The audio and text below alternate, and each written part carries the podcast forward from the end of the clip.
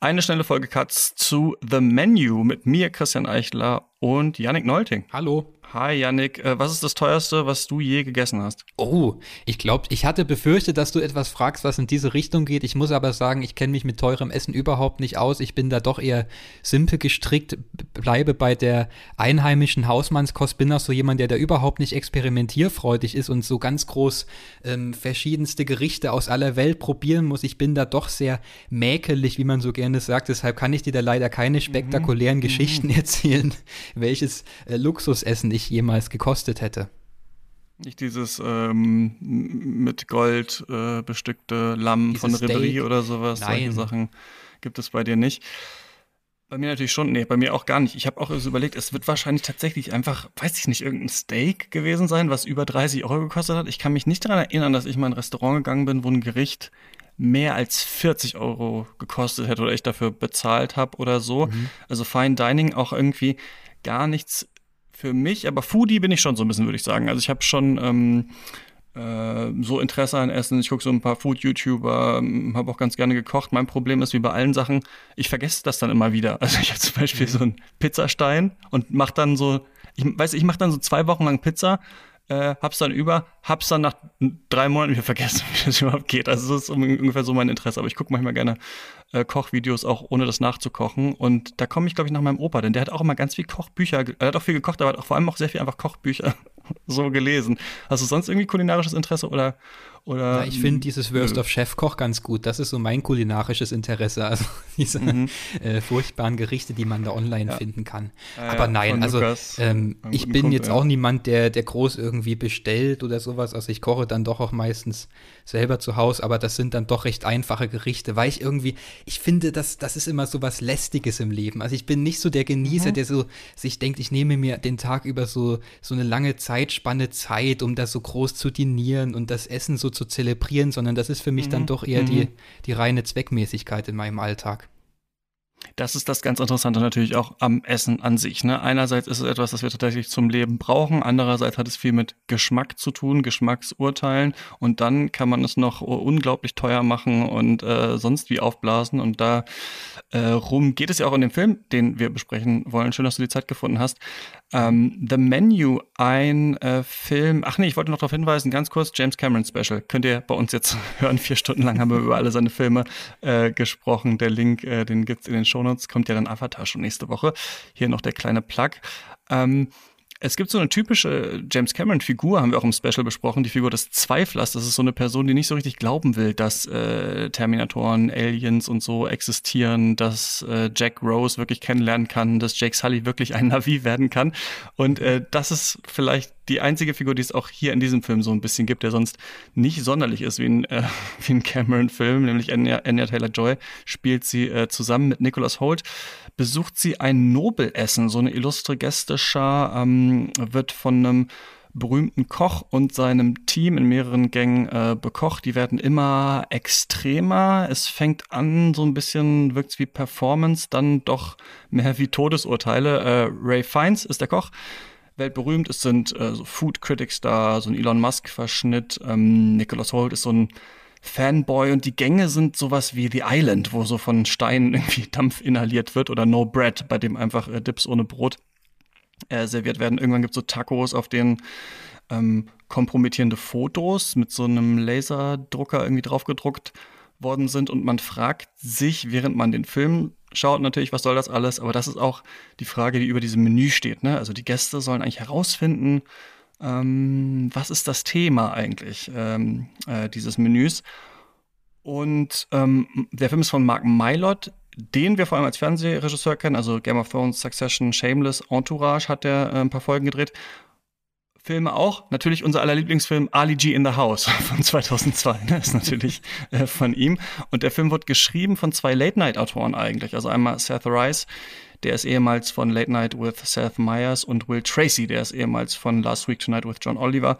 Und der hatte wohl die Idee, als er selber mal bei so einem Dinner war, auf genau so einer Insel und ihm ist aufgefallen, ich kann die Insel ja gar nicht verlassen, äh, bis das Essen zu Ende ist. Und so ist es auch hier.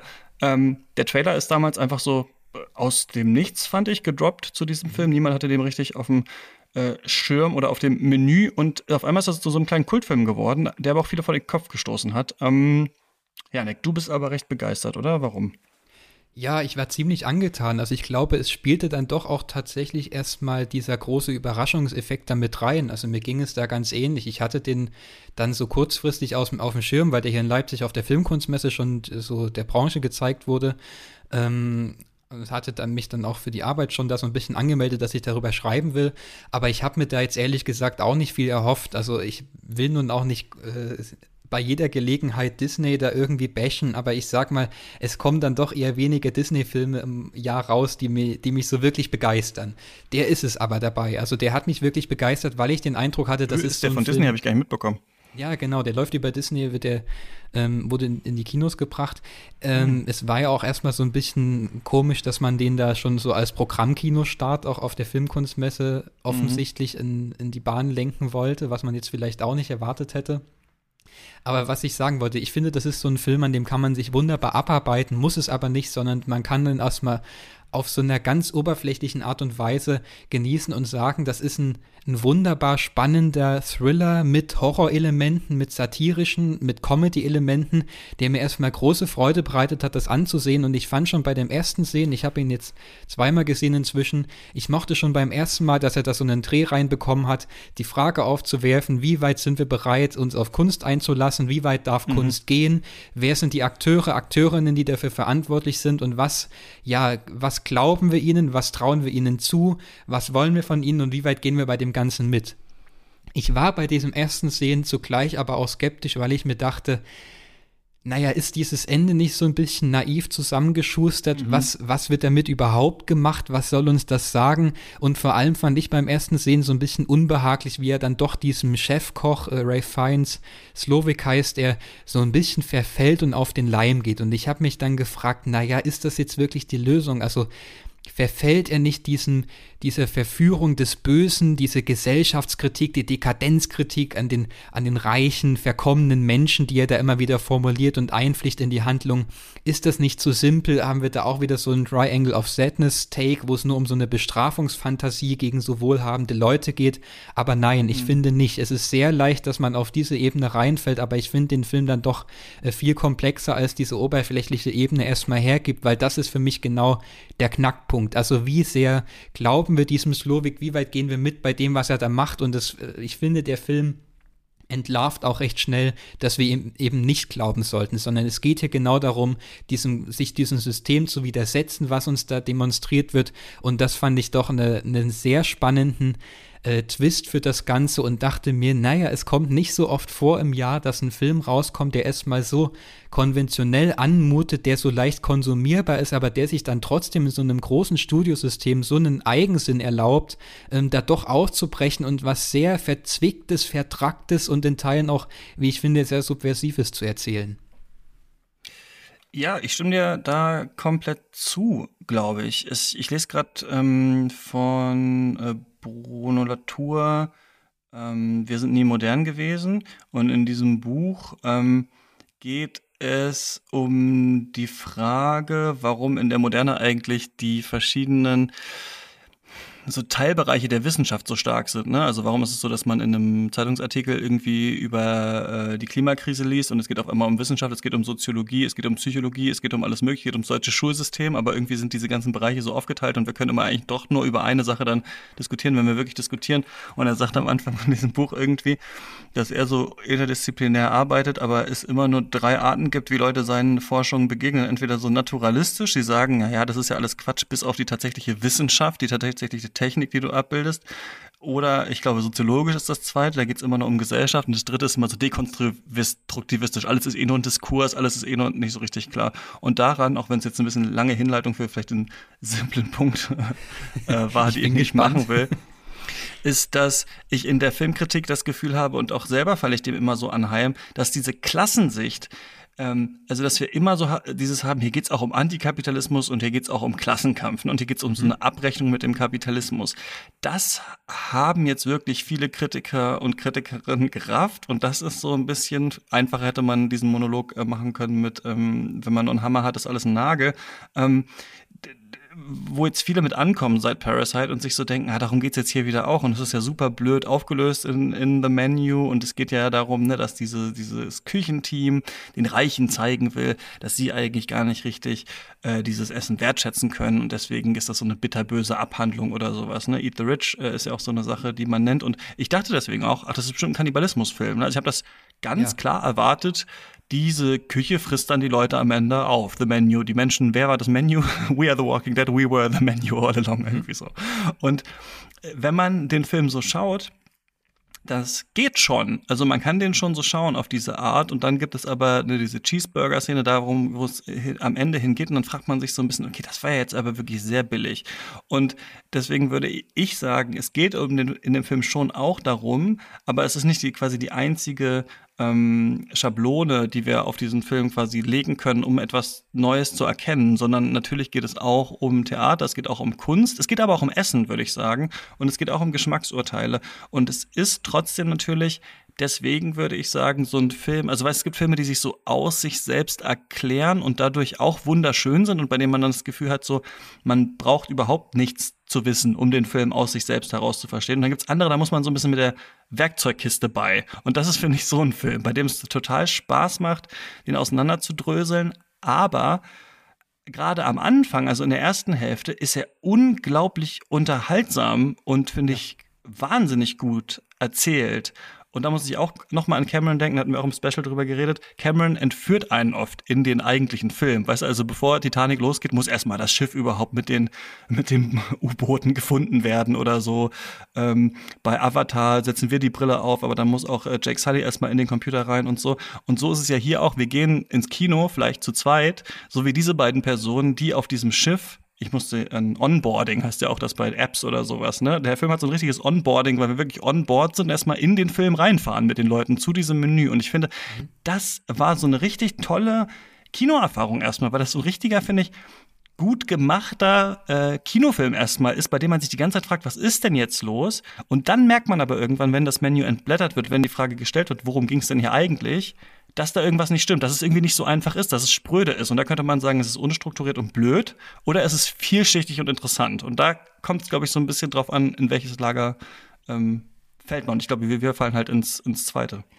Genau, und dieses, was passierte eigentlich, das war mir zum Beispiel eigentlich bis zum Schluss auch nicht so wirklich klar, denn ich finde, der schafft es ganz geschickt, immer wieder so neu anzusetzen. Also immer dann, wenn wir denken, ah, okay, jetzt wird so eine Menschenjagdgeschichte, es gibt ja diese große Sequenz im Mittelteil, wenn da die Gäste auf so eine Jagd geschickt werden, also alle Männer ja. und äh, die werden dann von dem Personal da durch den Wald gejagt, da denkt man, okay, das wird jetzt sowas wie der Hand oder diese ganzen Geschichten, die es dann in den letzten Jahren gab. Also ähm, das, oder auch wie du schon gesagt hast, vielleicht wird es dann doch noch diese Kannibalismusgeschichte.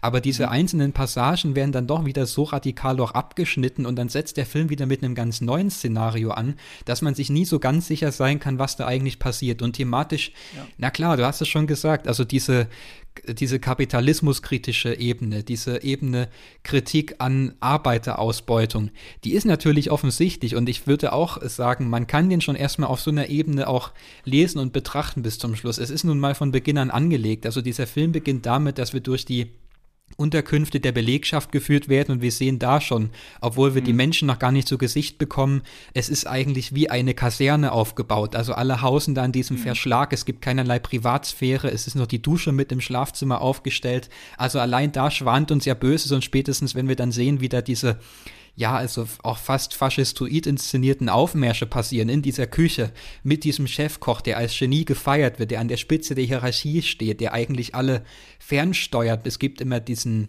äh, Händeschlag und alle stehen stramm. Das sind auch so Schockmomente, die der Film da inszeniert. Also der uns ja zugleich auch immer wieder rauswirft, der uns irgendwie in eine Distanz treten lässt, der uns neu das Sehen beibringen will. Und dann hast du auch schon richtig angemerkt, es ist eben so ein Film, der nicht sagt, wir können jetzt nur diese eine Ebene betrachten, sondern hier geht es ganz genau um Mechanismen der Bildwertung, der Inszenierung, der künstlerischen Verarbeitung, weil uns dieser Film natürlich auch in sich selbst als Kunstwerk ausweist und so eine Inszenierung von einem ja. Kunstwerk vorführt. Also auch das wird, das ist auch gar nicht Subtext. Also ich wundere mich auch, warum nicht viel mehr Kritiken darauf eingegangen sind. Es wird doch klipp und klar in diesem Film immer wieder betont, dass dieser äh, Koch als Künstler zu begreifen ist, der dann eine mhm. Inszenierung vornimmt. Ja. Und das ist ein großes Gesamtkunstwerk, was wir da sehen, und zwar im totalitärsten Sinne. Also wir, wir sollen uns wirklich da in eine Immersion reinbegeben, die uns mit Haut und Haar auffrisst. Also wir sehen es dann spätestens, wenn äh, da Gäste ihre Körperteile verlieren, wenn dann Finger abgehackt wird. Also da sollen alle Sinne angesprochen werden.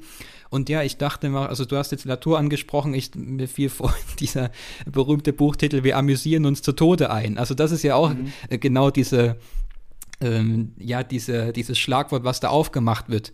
Wie weit gehen diese Gäste mit? Warum wehrt sich niemand? Warum geht niemand in den Widerstand? Na klar, weil alle mhm. diesen Genuss verspüren wollen, sich diesem, sich dieser Genievision, diesem Künstler, mhm. ja, diesem, diesem Künstlertum irgendwie hinzugeben, dem zu verfallen. Aber bis es dann eben zu spät ist und das ex, ex, äh, exerziert der Film bis zur letzten Konsequenz durch und das fand ich auf eine angenehme Weise finster und entlarvend. Äh, ich auch. Ähm, ich fand vor allem auch spannend, dass man äh, so ein gutes Bild hier einfach bekommen bekommt oder ein, eine gute Variable, bei der nicht ganz klar ist, wofür steht sie eigentlich. Ne? Also bei Bones and All wird doch in, äh, diskutiert, was ist der Kannibalismus und hier ist ja auch so ein bisschen mhm. die Frage, was ist jetzt hier eigentlich äh, The Menu. Was ist jetzt hier eigentlich das, was im Mittelpunkt steht? Ist es ähm, die Kunst selbst? Wolfgang äh, hatte das in seiner Filmanalyse hauptsächlich so rausgestellt.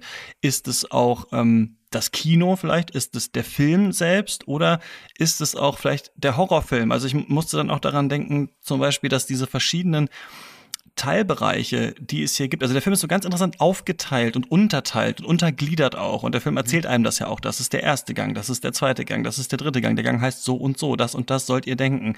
Und dadurch ähm, ist man erstmal natürlich unterhalten und dann merkt man, dass diese Gänge sich doch sehr unterscheiden, dass es nicht so nie so ein Bild gibt, was richtig passt äh, hier und dadurch ähm, wird die Interpretation aber so offen, dass es Spaß macht, darüber nachzudenken. Zum Beispiel könnte man ja sagen, diese Gänge sind verschiedene Spielarten des Horrorfilms. Also am Anfang denkt man, man bekommt Kannibalismus, dann ist es so ein bisschen Cabin in the Woods vorher vielleicht, dann wird es so ein bisschen Deadly Game, wenn alle wegrennen können, Torture mhm. Porn, vielleicht jemand kriegt den Finger abgehackt, es gibt Rape and Revenge äh, in diesem Film, vielleicht Slasher, vielleicht ist hier ein bisschen Folk Horror drin, auch so ein bisschen diese Klassensache. Ähm, eine Person, dann das Final Girl, wie kommt sie eigentlich heraus? Also wir merken, es gibt so Horror-Tropes, aber es gibt nicht so eine einzige Art, äh, wie das inszeniert ist, weil das Spiel selbst nicht so ganz klar ist. Wir verstehen am Anfang gar nicht, werden die jetzt gejagt von der Küche? Ah, nee, die Küche will auch irgendwie untergehen. Warum eigentlich? Was ist hier los? Warum erzählt er jetzt was von seiner Mutter und so? Also psychologischer Horror zum Beispiel könnte es auch sein. Ne? Am Ende ist es nur eine Geschichte über so einen armen Jungen, der irgendwie lieber Burger braten möchte oder so. Das finde ich einmal ganz gut. Und dann kann man natürlich sagen, The Menu ist auch so ein bisschen der Film an sich. Also wir haben äh, Aufteilung ja auch, wir haben die Küche und ähm, die Gäste, die da sind. Dadurch haben wir einerseits könnten wir sagen, The Menu ist selber der Film, also der Koch ist der Regisseur. Dann haben wir zum Beispiel einen MeToo-Plot, der auch hier ist, weil mhm. die äh, das tatsächliche Team ist äh, ist dann ähm, das Team, das den Film gemacht hat. Der Second Unit Director, jemand, der äh, dann äh, Selbstmordfantasien vielleicht hat. Die Gäste sind das Publikum. Ne? Es gibt da die Kritiker, die finden alles genial, weil es irgendwie von diesem äh, äh, Regisseur ist. Äh, der Regisseur hast wiederum einen Schauspieler. Es gibt diesen Fanboy und so weiter. Das fand ich auch interessant. Und da hatte ich das Gefühl, nämlich, dass auf dieser Ebene wir ein bisschen auch die Figur sind, die am Ende ähm, äh, die Sache mit dem Cheeseburger hat und wir uns quasi fragen sollen. Also dieses Ende, ich fand das sehr unbefriedigend, weil es geht in dem Film ja auch um Kunst und um Kunstkritik. Und diese Frage nach Geschmacksurteilen ist ja super alt, auch schon in der Philosophie. Und äh, trotzdem ist jeder Mensch, denkt immer, er wäre schlau im Aufwachsen, wenn er, wenn er sagt, ach Kunst, das ist irgendein Azi-Fazi-Zeug, äh, ich mach nur, ich schaue mir nur an, was mir, äh, was mir gut gefällt. So mir ist das scheißegal, was irgendwie die Kritik sagt. Es gibt nichts Höheres. Äh, ich äh, sehne mich nach Unterhaltung. Und das ist ja sowas, was der Film so ein bisschen postuliert. Eigentlich geht's nur um die Unterhaltung beim Film am Ende. Und ich finde, diesem letzten Shot sollen wir uns halt fragen, ist das so und schmeckt uns das so, was der Film uns aufgetischt hat? Ist das das Ende, was wir eigentlich wollen? Oder mhm. ähm, äh, ist es nur so eine Art Fake eigentlich? Und das finde ich halt total gut, dass es so verschiedene Ebenen gibt, auf denen man ähm, ran kann. Und ich würde nicht sagen, dass, dass immer alles perfekt funktioniert, aber man kommt schon weiter. Es ist nicht so, dass es dass man irgendwas draufschmeißt, sondern ich finde, der Film eröffnet Fragen und wenn man diese Fragen so für sich beantwortet, dann geben die Antworten schon auch äh, Sinn und das macht Spaß. Ich habe gerade von meinem geistigen Auge Lukas Bawenschik zusammenzucken sehen, als du Azi-Fazi gesagt hast. Das hat er nämlich heute äh, ja, ich hab's auch gesagt, gepostet, dass man das nicht sagen äh, darf.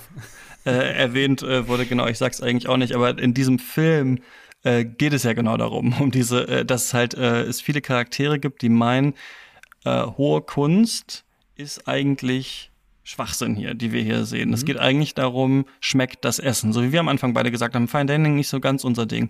Und ich finde, man spielt das in dem Film durch, weil ich bin schon eher hier bei der Nicholas Holt Figur. Wenn Ralph Fiennes sagt, beim Essen geht's um Leben und Tod und es geht irgendwie darum, dass das Getötete dann wieder das Lebendige nährt und sowas, dann sitze ich schon da und denke, aha, aha, interessant, interessant. So, also äh, ich bin nicht ganz bei der anderen ähm, äh, Figur, die dann doch sagt, das ist mir alles zu abgehoben und so, es muss schmecken. Also und ich finde, der Film, also wir versuchen uns halt so ein bisschen dazu zu verhalten, ja.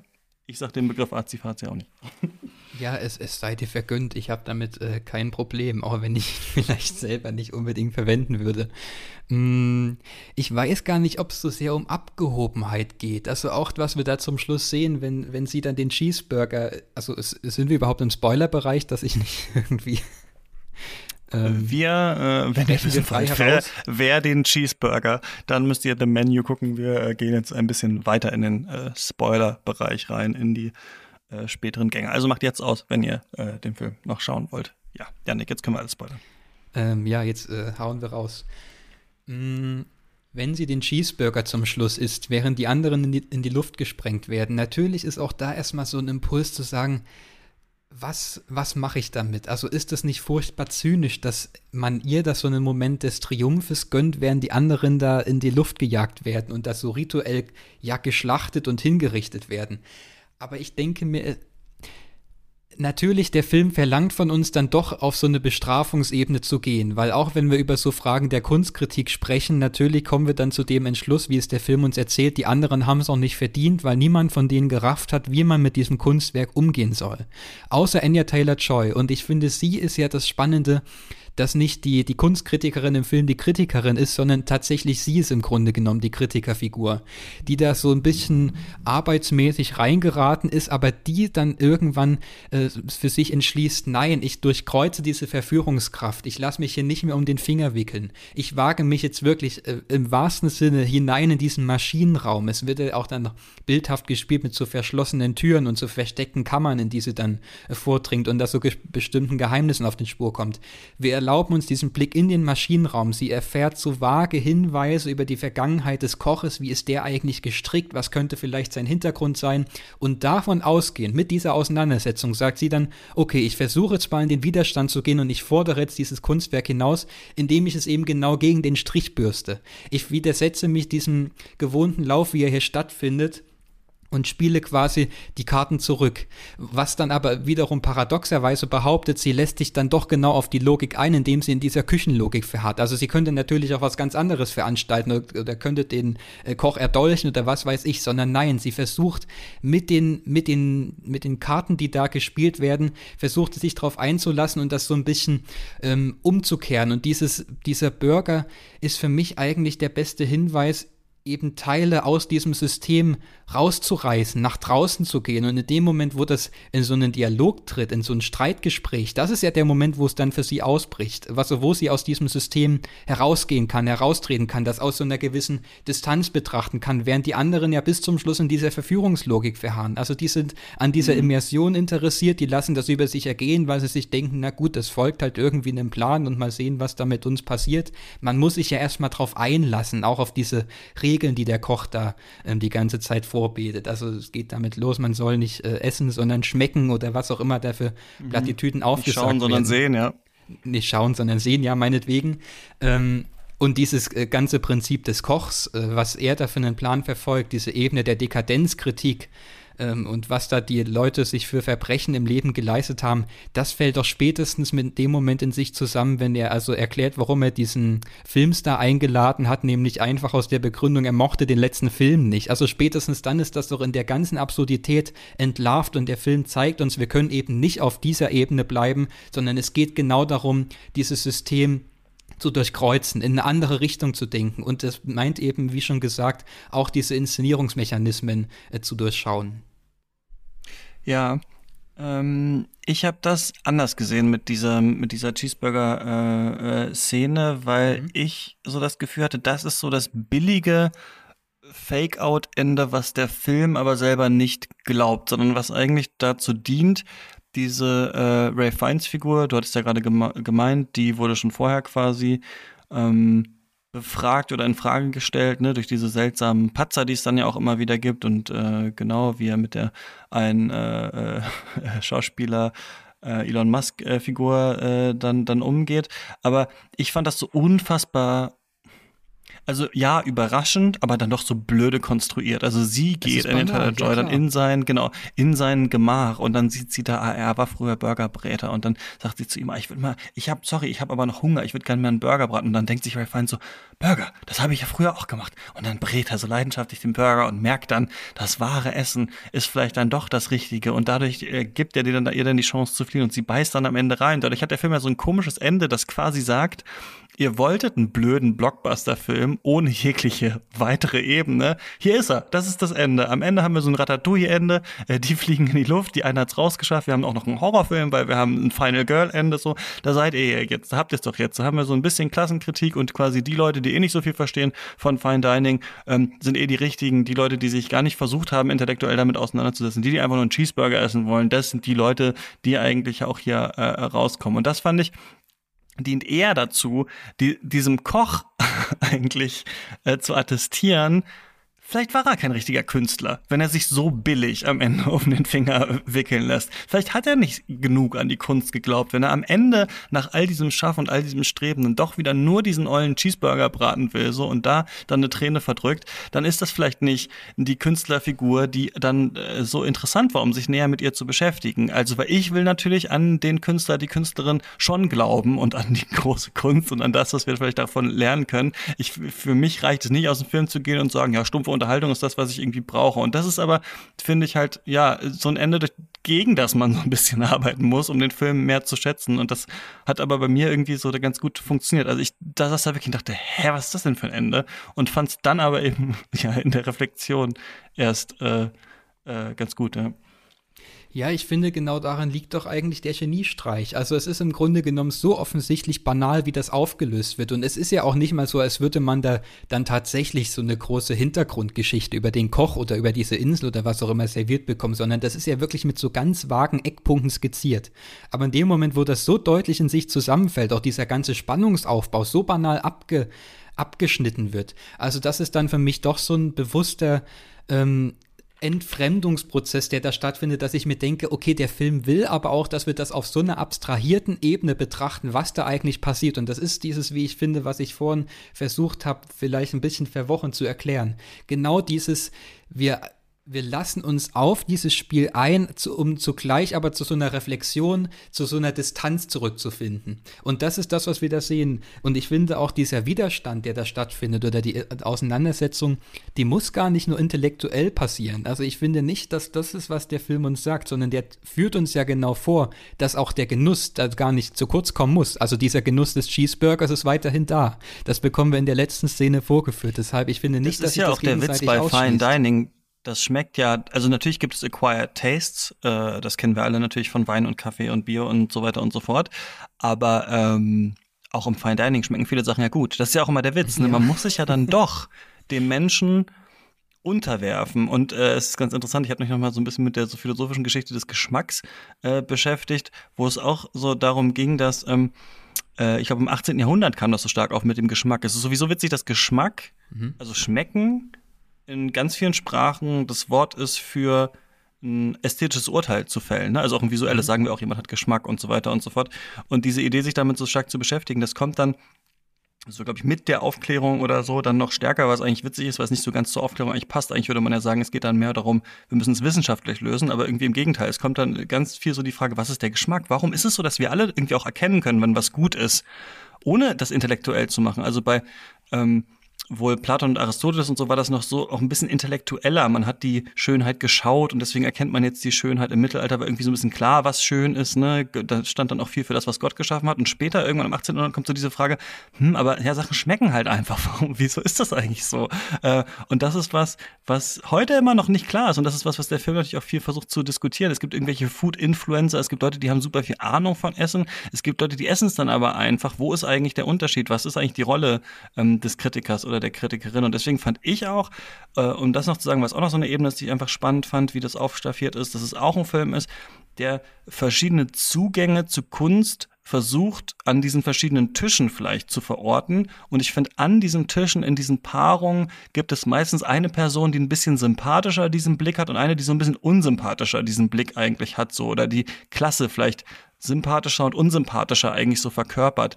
Und deswegen so drastisch wie der Film in Teilen ist und so brutal, finde ich irgendwie aber auch, dass es so ein versöhnlicher Film ist, der irgendwie so sagen will, ja, Kunst mhm. ist vielschichtig, Film ist vielschichtig, es gibt viele verschiedene Zugänge, man kann das als Unterhaltungsmedium sehen, man kann es als intellektuelles Medium sehen, man kann es als ein großes Produkt von äh, einer Wirtschaft sehen und die richtigen kapitalistischen Arschlöcher und Tech Bros, die sind scheiße. Da haben wir niemanden drin, der so richtig gut ist vielleicht. Aber sonst ähm, ist das nicht alles verachtenswert und man hat dann schon auch Mitleid äh, mit den Leuten und es ist nicht so ein äh, alle Reichen sind blöd oder sowas. Und deswegen fand ich das auch ganz angenehm. Also wenn man darüber nachdenkt, wie die Leute alle dazu stehen, zu diesem Essen, kann man sagen, das ist rigoros und die sind alle verachtenswert, aber ich finde, das stimmt eigentlich gar nicht so. Man hat auch schon Mitleid mit denen und ähm, würde sagen, nee, jetzt, da spinnt jetzt der Künstler, aber da hat er auch wieder recht. Ja.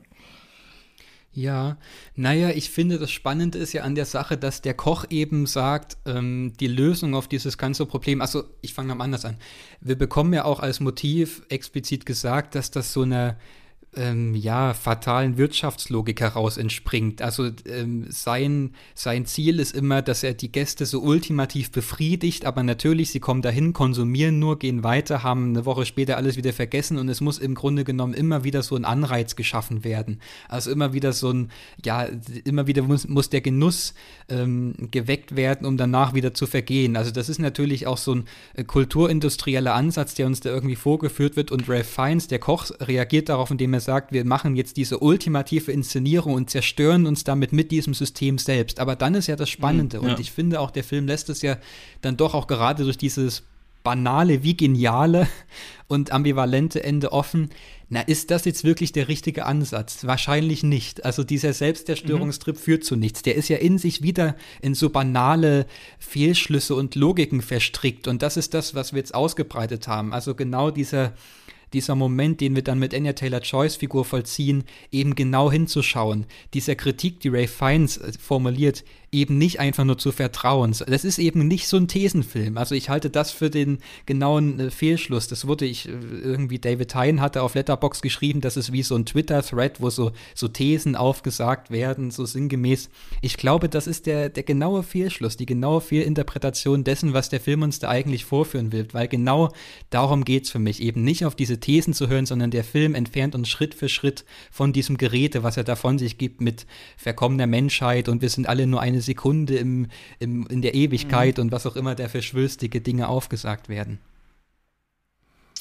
Ähm, ja, ich äh, stimme dir zu. Ich habe noch zwei Sachen, die ich irgendwie ganz interessant fand. Einmal äh, Omakase ist scheinbar diese Praxis, die wir aus vielleicht auch Jiro Dreams of Sushi kennen, dass das Essen vor uns vorbereitet wird vom Koch und wir das kochen. Und das ist scheinbar äh, gerade ein Trend, auch im Westen, der aber eigentlich aus Japan äh, kommt. Das fand ich irgendwie noch ganz interessant, weil es ein Video von dem Food-YouTuber Adam Ragusia auch gibt, ich glaube, es war ein Podcast, ähm, wo er sich, äh, der Film heißt ja The Menu, über Menüs äh, Gedanken gemacht hat. Wie waren die eigentlich? Was gab es eigentlich früher im Restaurant? Was gibt's heute im Restaurant? Was gab es früher im Restaurant? Und früher war es wohl bei jetzt noch nicht Fine Dining, aber teureren Restaurants, so in den USA, dass es ganz viel gab. Also, dass es alle möglichen Sachen, diese Karten waren voll mit verschiedenen Gemüsen, Fleischsorten und sowas, weil man ja lokal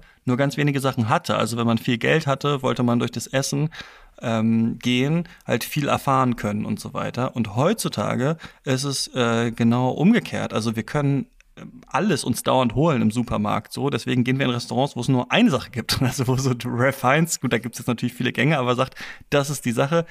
Wir sind die KünstlerInnen, wir haben uns das ausgedacht, ihr müsst es einfach fressen, jetzt geht's los quasi. Ähm, das fand ich auch nochmal ganz interessant, dass es da, also einfach so als Gedanken fand ich es interessant und aber ähm, an dem Film haben ja auch Leute irgendwie mitgearbeitet, die Chef's Table gemacht haben von Netflix und so und auch tatsächlich Leute, die diese Fine Dining Restaurants haben. Und ich finde, das merkt man auch. Also ich finde, das ist auch ein Film, den man sich wahrscheinlich anschauen kann, wenn man sich für diese Fine Dining Kultur interessiert. Da findet man bestimmt auch nochmal ähm, so ein paar Sachen und Kommentare auf echte Gerichte und so weiter, ähm, die es gibt. Muss man den gesehen haben, Janik. Ähm, bevor ich das beantworte, möchte ich da noch einhaken.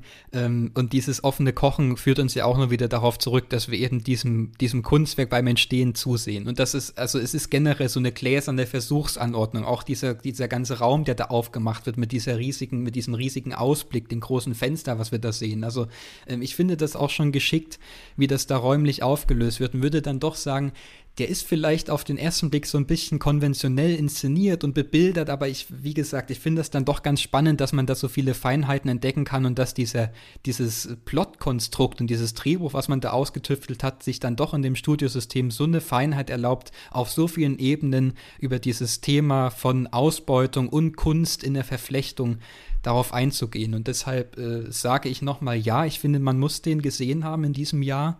Ähm, man kann natürlich verschiedener Meinung sein, wie das aufgelöst wird. Ich glaube, der Film steht und fällt auch so ein bisschen mit dem Ende, wo wir uns jetzt vielleicht auch nicht so hundertprozentig einig sind. Und ich, mhm. ich würde auch gar nicht behaupten, dass meine Interpretation von diesem in Distanz treten und Dinge aus diesem System rausreißen, dass das die ultimative Lösung ist. Da wird es sicherlich Schwachstellen geben und ich merke auch, je länger ich darüber nachdenke, desto mehr sträuben sich da auch bestimmte Versatzstücke in diesem Film, genauso wie sich vielleicht diese Kannibalismus-Metapher bei Bones and All so einem eindeutigen Zugriff sträubt. Aber genau das sind für mich eigentlich die spannendsten Filme, deshalb, ich kann es nur wiederholen, ich finde, man sollte den gesehen haben und das ist für mich schon so mit eines der, der großen Highlights in diesem Jahr auch rückblickend gewesen, vielleicht gerade, weil man nicht damit gerechnet hat.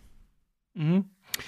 Äh, ja, äh, Finde ich auch. Der wächst, der wächst, der wächst äh, und wächst. Mhm. Äh, und ähm, mal schauen, ähm, ob ich nochmal schaue, wie dann so äh, die Meinung ist. Aber ähm, ich finde auch, man muss äh, The Menu in diesem Jahr äh, gesehen haben. Und zwischendurch ist es auch echt äh, ein einfach guter Unterhaltungsfilm. Und ich finde, der ist tatsächlich gerade am Anfang echt gut geschrieben, echt gut nachgeäfft, echt ähm, zackig kommt der ähm, äh, äh in die Pötte. Also ähm, ich hatte damit mehr Spaß als mit so einem offenen Film wie äh, Nope zum Beispiel, bei dem man, bei dem ich mich zum Beispiel sehr durchquälen musste. Aber das geht sicher vielen anders. Trotzdem, ähm, ja, Empfehlung für The Menu. Mal schauen, ob wir ihn in unserer Film des Jahres Folge dann nochmal äh, wiedersehen oder nicht. Yannick, vielen, vielen Dank für deine Zeit. Hast du irgendwas zu pluggen oder irgendeinen Film noch gesehen und empfehlen willst oder irgendwas? Ähm, sehr gerne. Äh, ja, ich kann noch raten, also an alle geht ins Kino. Also ich möchte kein eigenes Projekt plagen. Ich habe diese Woche ähm, über Irrlicht zum Beispiel geschrieben bei Arteschock. Das ist sicherlich ein großer Geheimtipp noch zum Ende des Jahres. Ein nur 67 Minuten langer Film aus Portugal ähm, mit äh, queeren Feuerwehrmännern, die tanzen und es gibt Pimmelballett, äh, ganz unverblümt herausgesagt. Also das ist wirklich auch ein sehr widerspenstiges und eigensinniges Werk. Deshalb, das ist vielleicht die Empfehlung, die ich noch äh, droppen würde zum Schluss. Alles klar.